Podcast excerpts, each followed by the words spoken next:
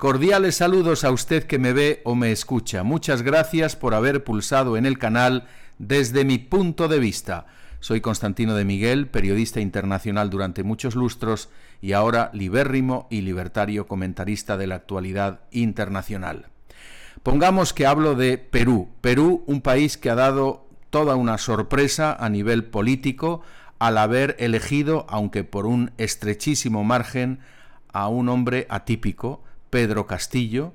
ganó a su rival Keiko Fujimori por unas décimas. Y además hemos de recordar que en la primera vuelta, porque Perú es un sistema electoral a dos vueltas, en la primera eh, concitó apenas el 15% de los sufragios eh, entre eh, un total de 18 candidatos. Podemos decir que será el próximo presidente del Perú, porque aunque hubo acusaciones de fraude, lo cierto es que observadores internacionales y la propia Junta Electoral no vieron ningún tipo de irregularidad manifiesta y el resultado fue transparente. Así que el día 28 de julio se sentará en el sillón de Pizarro en Lima, eh, asumirá ese cargo de presidente del Perú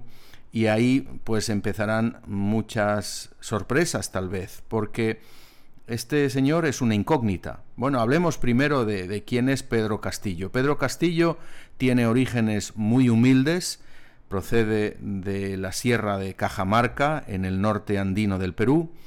y bueno, pues es campesino por, por sus orígenes familiares y maestro de escuela. Maestro de escuela, curiosamente, fue también Mao Zedong. Maestro de escuela y como tal protagonizó una huelga hace algunos años eh, en favor de una serie de derechos para, para su gremio y bueno, fue un, éxito realmente eh, la cantidad de público que le apoyó. Y él no tenía, parece ser, una intención de dedicarse a la política de una forma tan clara, pero en busca de un partido político se adhirió a Perú Libre. Perú Libre, un partido claramente de izquierdas, de izquierda bolivariana de izquierda extrema y ese es el problema, porque una vez que se supieron los resultados ya definitivos, la bolsa de Lima se desplomó un 7%, el sol eh, cayó a, un mínimo histórico y el riesgo país del Perú se disparó. Porque los inversores internacionales desconfían, desconfían debido a la trayectoria histórica del Perú a nivel económico, y piensan que este nuevo presidente pues va a ir por esas andadas bolivarianas de confiscaciones, nacionalizaciones, falta de seguridad jurídica. ¿Y cómo podemos explicar que este señor de aspecto tan pintoresco, con ese sombrero de palma, con esa indumentaria sencilla, igual que su modo de hablar, muy llano, muy eh, directo, pero al mismo tiempo nada sofisticado y eh, con falta de, criterio en temas, por ejemplo, económicos, ¿cómo es posible que llegase a, donde ha llegado? Pues tiene que ver esto con la pandemia, porque la pandemia golpeó con extrema dureza al Perú, a las clases populares. Hubo más de 157.000 muertos y muchos fueron sencillamente por la falta de, eh, atenciones eh, básicas en los hospitales colapsados, no había botellas de oxígeno, no había UCIs adecuadas y luego mucha gente que se quedó en la estacada porque no podía sencillamente salir adelante em, en, sus trabajos, en sus empresas. Son personas que no están listadas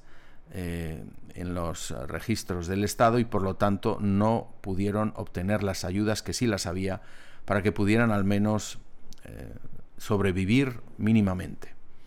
Y toda esta gente desesperada, pues es la que ha votado a Pedro Castillo, y especialmente en zonas andinas, pero también en barriadas pobres de Lima. Y la reacción de los mercados tiene que ver con el hecho de que Pedro Castillo, en numerosas declaraciones ante periodistas, ha dicho que es partidario de las nacionalizaciones, de que no haya monopolios, aunque no sabe definir lo que es un monopolio, que en definitiva las empresas que han invertido en Perú, sobre todo si son transnacionales, eh, paguen impuestos a niveles prácticamente de expropiación, es decir, que por ejemplo las compañías mineras lleguen a pagar un 70% de sus beneficios o utilidades al erario público, actualmente pagan el 30%. En definitiva, que se paguen más impuestos, que las arcas del Estado se nutran con más dinero, eh, le cueste a quien le cueste, da igual las consecuencias, no se ha parado a pensar en el riesgo que puede haber de fuga de capitales y de que la inversión extranjera se seque por completo. Eh, lo cierto es que su tendencia es inequívocamente bolivariana, al menos si atendemos al jefe de su partido Perú Libre, Vladimir Cerrón, que ya eh, ha enumerado todo un catálogo de, propuestas muy similares a las que anunció eh, años atrás Evo Morales en Bolivia. Eh, sobre todo por la coincidencia de que hablamos de empresas mineras, que es verdad, explotan el país y vemos que hay una pobreza inaceptable alrededor, y eso sí lo quiere hacer, quiere que las comunidades indígenas que están en, esa sierra peruana donde mm, se explotan tantos minerales, pues que esa gente se vea beneficiada. Y entendemos ese objetivo social, pero lo que no entendemos es que eh, no atienda a los, intereses de, compañías que también lo que hacen es lograr riqueza para el Perú y también crear empleo. Así que esas son las cosas que mantienen en vilo a los mercados y a una buena parte de la población peruana que, bueno, tiene el espectro de, unos años eh, terribles hace, hace varias décadas, en el que el Perú estuvo verdaderamente hundido en un pantano de deuda, de miseria, de falta de seguridad jurídica, mm, de colapso económico en definitiva. Y el Perú logró salir de eso. Se habla de milagro económico peruano. Y ahí está el problema. No sabemos si Perú va a pasar una página a, todo ese progreso y va a iniciar una página de bolivariana, que eso sería lamentable para el conjunto del Perú. También en relación con la deuda externa, eh, se ha pronunciado en contra del pago diciendo que el Estado peruano tiene una deuda muchísimo mayor con el pueblo peruano y que hay que atender esa deuda, es decir, eh, pues repartir dinero, fabricar dinero, a lo mejor sin respaldo, como suele pasar en estos casos, y obviamente pan de hoy y hambre para mañana. La deuda externa, eh, pues entiendo que se pueda renegociar, entiendo que eh, tal vez y después de la pandemia, Perú, como otros países en desarrollo, necesitan condiciones mucho más benignas del Fondo Monetario y de los países acreedores, pero eh, suspender la deuda, como ya hizo en tiempos Alan García, pues em, convertiría al Perú en una especie de, país eh, marginado de los circuitos financieros internacionales. Y eso es lo último que necesita. Y otro punto que da mucho que pensar sobre qué clase de Perú va a existir cuando él asuma el poder, es su promesa de crear una nueva constitución y para ello desea formar una asamblea constituyente votada por el pueblo para que el pueblo, nuevamente el pueblo, eh, vote esa constitución en la que obviamente se tienen que recoger una serie de principios sociales, el derecho a la salud, la educación y la vivienda para todo el mundo, muy bien, esos son declaraciones de principios, como suele pasar, se viene a confundir la Constitución con toda una serie de buenas intenciones, con ese catálogo de, promesas que nunca se, o rara vez se cumplen, cuando la Constitución en realidad debe eh, claramente establecer una separación de poderes, debe eh, poner las reglas de juego sobre qué clase de democracia es el Perú. Y ahí está el problema. Como hemos visto en otros países bolivarianos, las constituciones que han sido remozadas, cambiadas, eh, alteradas o sencillamente suprimidas para crear otras nuevas, esas constituciones eh, lo que hacen es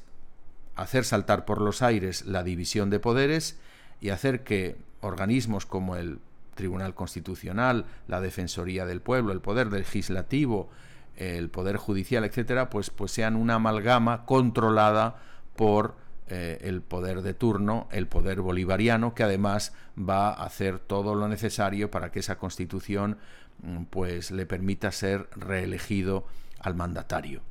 Y claro, eso sería, por supuesto, una involución democrática muy preocupante para el Perú, porque mal que bien el Perú es un país democrático, un país respetado, así que sigue la incógnita sobre este señor, eh, qué va a pasar a partir del 28 de julio. Bueno, no sabemos, pero sí vemos una evolución muy favorable a nivel económico mundial. Las materias primas que el Perú vende están subiendo de precio, todos los minerales y también eh, el hecho de que el, sol se haya devaluado, pues va a poner a Perú en una posición eh, ventajosa para exportar. No sabemos si de todas maneras, el capital internacional pues va a sancionar y castigar a este país por el hecho de que va a aplicar una serie de políticas que son contrarias al mercado. Pero para que Pedro Castillo eh, lleve a cabo ese programa eh, que dé mucho más poder al Estado, eh, a lo público sobre lo privado, que se cree esa asamblea constituyente, y que haya todas esas transformaciones sociales en el país, para ello necesita eh, un apoyo del Congreso y se da la circunstancia de que ahí está claramente en minoría. Pedro Castillo y su partido Perú Libre apenas cuenta con 37 escaños de un Congreso con 135, por lo tanto muy alejado de una mayoría, muy alejado de que pueda realmente eh, aplicar medidas drásticas, aunque él ha dicho que bueno, si el Congreso no le deja hacer y le ata de manos, pues entonces eh, podrá cerrar el Congreso. Muy populista. Señor Pedro Castillo, gobierne para todos los peruanos y acepte las reglas del juego democrático y del libre mercado. No haga que Perú camine por esa senda destructiva en la que estuvo en los años 80 y 90 cuando Alan García no quería pagar la deuda externa y se convirtió en un paria financiero. No de alas al extremismo de izquierda, ese de la guerrilla maoísta Sendero Luminoso que demostró no hace mucho estar dispuesta a volver a matar a inocentes como en aquellos años de plomo. No arruine el milagro económico peruano que hizo que la pobreza cayera del 60 al 30% de la población, siga luchando para que ese 30% de marginados tenga oportunidades y salga de la miseria, pero sin envilecer y hostigar a los que crean riqueza y empleo para su país. Y por favor, quítese ese sombrero al menos el 28 de julio. Muchas gracias.